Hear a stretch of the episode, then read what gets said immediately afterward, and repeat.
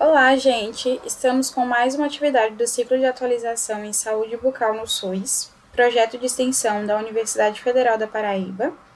E eu me chamo Natália Schmidt, sou bolsista desse projeto. E hoje a gente tem a presença do Renes, que vai falar um pouco mais sobre a sua dissertação, para aprendermos sobre a temática abordada por ele.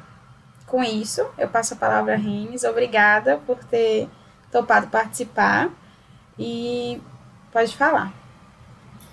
Obrigado, Natália. Obrigado ao ciclo de atualizações pelo convite, né? E expor aqui um pouco da, do assunto trabalhado na minha dissertação, que foi sobre o tratamento restaurador atraumático para assistência odontológica de crianças aos 5 anos de idade, certo?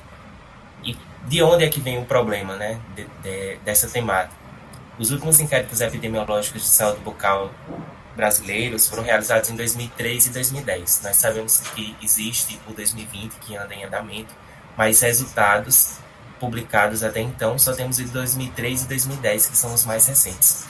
E nesses últimos inquéritos foram observadas uma redução na experiência de cárie aos 5 anos de idade de 2,80 para 2,43 dentes. E essa é uma redução importante. Mas quando a gente vai observar cada componente do COD, o componente cariado ele equivale a cerca de 80% desse índice. Então, é, em ambos os anos. Então, esses resultados eles indicam que existe uma falta de acesso de crianças aos 5 anos de idade a ações de promoção, prevenção e assistência. Então, evidencia-se também uma necessidade de tratamento que não está sendo solucionado. E uma forma possível é, de tratar esse problema seria através da odontologia de mínima intervenção, que foca na intercepção dos problemas bucais ainda em estágios iniciais. A odontologia de intervenção ela se propõe a manter os dentes de forma saudável na boca pelo maior tempo possível. E aí vai acabando mudando uma visão mutiladora para um olhar mais preventivo, conservador e restaurador. Isso não somente entre os profissionais, mas também na população. Então, intervir de forma precoce é muito benéfico para os pacientes, tendo em, vida, tendo em vista que toda estratégia para cárie não é definitiva. Isso vai exigir alguma repetição ou retratamento no futuro, desde a uma aplicação de flúor a uma restauração. Isso em algum momento irá necessitar de um retratamento. Então, quanto antes a gente agir, melhor. Embora a odontologia de intervenção seja tão importante para a gente tratar precocemente, ou até mesmo para a gente prevenir a cárie, ainda existe uma necessidade de tratamento que não está sendo solucionada, né? Que é quando os dentes eles se encontram cavitados. E uma forma de solucionar isso poderia ser através do tratamento restaurador atraumático, que é uma abordagem que foi introduzida na odontologia há cerca de 30 anos, com o objetivo de tratar a cárie em ambientes no qual não era possível ofertar o tratamento odontológico convencional. O RT ele tem dois, dois componentes, o componente preventivo e o componente restaurador. Componente preventivo ele consiste na aplicação de selantes em lesões iniciais de fóssulas e fissuras, e o restaurativo ele consiste em remover o tecido cariado amolecido apenas com instrumentos manuais. Isso faz com que é, o, o RT ele possa ser realizado em ambientes remotos ou até mesmo nas escolas onde as crianças de 5 anos é, normalmente estão inseridas. Dentre os seus benefícios, o RT ele é muito bem aceito pelas crianças por causar pouca ou nenhuma dor, dispensa o uso de anestésicos, certo? E para a é, realização do RT é recomendável a utilização de cimentos de ionômero de, de vidro, de preferência os de alta viscosidade. Entretanto, aqui no Brasil existe uma gama de materiais que são ofertados no, no mercado brasileiro, contudo, é, por mais que eles sejam mais econômicos, não necessariamente eles têm uma efetividade tão boa. E por isso a gente decidiu fazer análises econômicas para verificar esses materiais existentes no mercado brasileiro. Em uma primeira análise que a gente fez para cavidades simples, a gente utilizou para essa análise o material Ketak, o Maxion R, o Ionofil, o Fujinov, o Vidrion, o Vitrofil e o Vitromolar. Desses materiais, o Vidrion e o ionofil, eles foram materiais dominados. O que isso quer dizer? Que eles têm um custo maior do que a sua efetividade. Então, os materiais como o Ketak, o Maxion R, o Vitromolar e o Fujinov, eles podem ser considerados para implementação no serviço público. Entretanto, alguns materiais eles vão ter mais efetividades que outros, né? Nesse caso, esses materiais que eu falei, o seu custo, eles vão acompanhar a sua efetividade. E o valor é, desse custo varia de R$ 22,94 a R$ 24,79. Entretanto, a efetividade após 12 meses varia de 54,8% a 89,13%. Então a gente percebe que por mais que o custo ele não seja tão diferente, aumenta aí até R$ reais por dente, a efetividade ela pode ser quase o dobro em alguns casos. Então é muito importante que a gente utilize de análises de impacto orçamentário para verificar se realmente vai valer a pena utilizar esses materiais mais baratos. Para a análise de cavidades compostas, a gente utilizou os materiais Ketak, Maxion R, Fujinov, Vidrion e Vitromolar e nenhum deles foi dominado, ou seja, o seu custo está acompanhando a sua efetividade. As cavidades compostas, elas já são mais onerosas, elas variam de R$ 33,24 a R$ 35,11, e isso é devido a um, uma maior quantidade de material necessária, bem como um maior tempo clínico do cirurgião dentista para realizar essas restaurações. Só que essa efetividade ela varia de 18% a 68%. Então, a gente percebe que a variação da efetividade é ainda maior nesse caso, sendo os materiais Fujinov e Ketak que mais se destacam como com maior efetividade. Então, para que a gente não fique simplesmente no custo-efetividade, a gente também foi verificar o impacto financeiro disso. E aí a gente é, simulou uma população de um milhão de habitantes, certo? É, em uma cidade com um milhão de habitantes, a quantidade de crianças que teriam aos 5 anos de idade, dessas crianças, é, quantas teriam dentes cariados, né? Quantos dentes cariados estariam precisando de, de tratamento. E aí a gente adotou uma, uma proporção de restaurações oclusais 50% e oclusos proximais 50%, utilizando-se daquela estimativa de prevalência de cárie do SB Brasil 2003 e 2010. E aí a gente fez esse cálculo para três cenários. Um primeiro cenário, onde seria ofertada uma única restauração.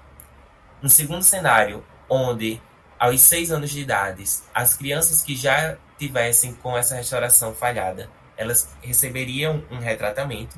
E um terceiro cenário, onde essas crianças que já tivessem recebido um retratamento aos sete anos, elas poderiam receber uma nova restauração.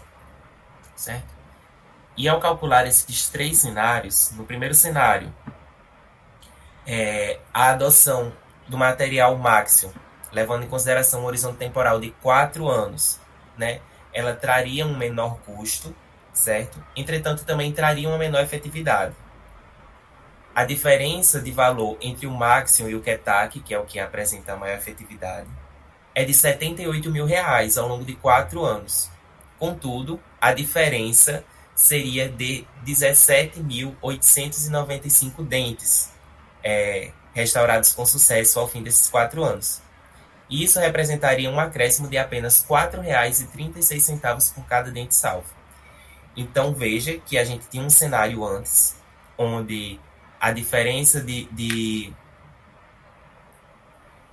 de cada restauração seria de dois reais, quatro reais, mas a gente chega a um momento que ao longo de quatro anos, para a gente salvar mais quase 18 mil dentes, a gente só precisaria investir mais quatro reais por cada dente, dente desse.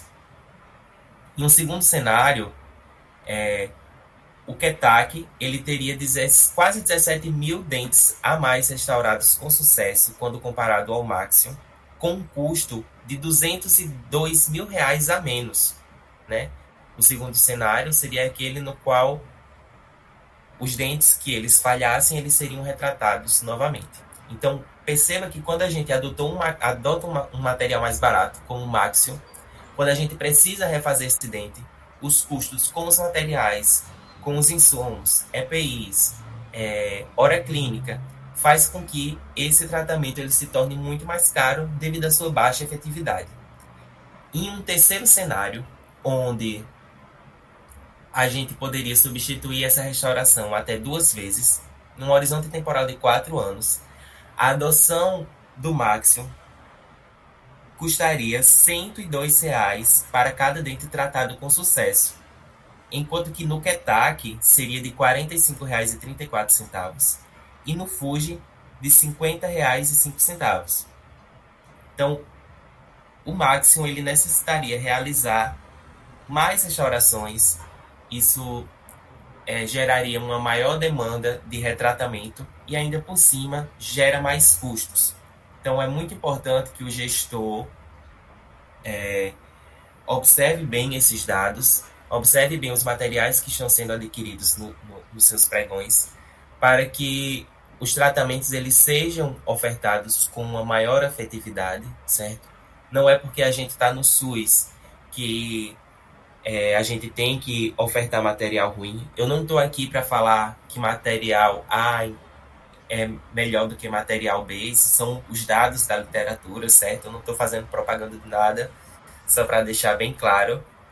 É, da mesma forma que muitas vezes, na ausência de recursos, um material como o Maxio é bom porque ele vai permitir um maior acesso inicial dos pacientes, mas ao longo de anos isso pode acarretar em prejuízos financeiros para a saúde.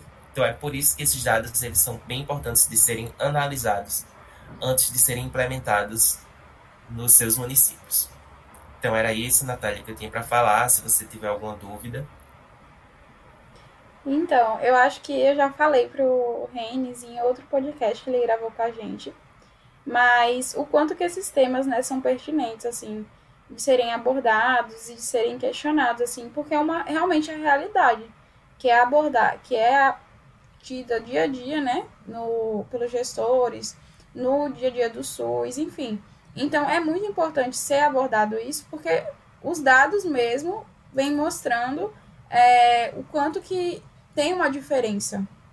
Não só, às vezes, não só em dinheiro, né? Mas também com relação a, ah, no futuro você vai ter que fazer outra restauração, quanto mais perto. Enfim, tem danos futuros é, que você consegue ver através também dos dados, né? Da eficiência do material que você está usando. Então, eu realmente, assim, acho muito pertinente. E minha única dúvida pro Renes é assim, como é que ele tem essas ideias de fazer sobre esses temas? Porque não é normal. Toda vez ele aparece com uma coisa que eu acho cada vez mais importante, né? De ser tida e falada. Só que é uma coisa que eu acho que eu não pensaria tão fácil, mas, nossa, muito legal. E é isso, muito obrigada, né, pela sua participação. E eu quero saber ainda é, como é que você tem a ideia desses temas. Acho que é quando a gente vai lendo, a gente vai, vai desenvolvendo essas ideias. Eu acho que trabalhar no, no âmbito da economia da saúde é, é muito amplo, porque a gente vai desde de questões bem críticas, como valores, como taxa de efetividade, mas também a gente acaba entrando em discussões sociais, como, por exemplo, ah, muitas vezes no SUS é ofertado não é que o tratamento é inadequado, às vezes pode ter dentistas que têm a percepção que o RT não presta, quando na verdade é o material que não é adequado, não é feita a técnica da forma correta. Isso às vezes gera até na população um, uma sensação de que ah, esses tratamentos que são ofertados no SUS não prestam. E que, inclusive, existem leis já hoje em dia que deve ser feito esse tipo de análise antes de implementar uma nova tecnologia no SUS, né? Tecnologia pode ser um tratamento, uma técnica, um material. Então, é, é, essas coisas são muito importantes da gente ser discutidas. E essas ideias acabam vindo muito das pessoas que já estão inseridas no serviço, né? Por isso que é tão importante esses ciclos, porque acaba sendo uma via de mão dupla, da academia para o serviço e vice-versa. Então, quem tiver suas dúvidas aí já vai mandando para a gente, que é a gente vai atrás de descobrir. É verdade. É, eu queria agradecer novamente, né, a presença do Renes. Ele tá dando esse tempinho dele corrido pra gente. E é isso, meu muito obrigada. Eu que agradeço, Natália. Obrigado. Tchau.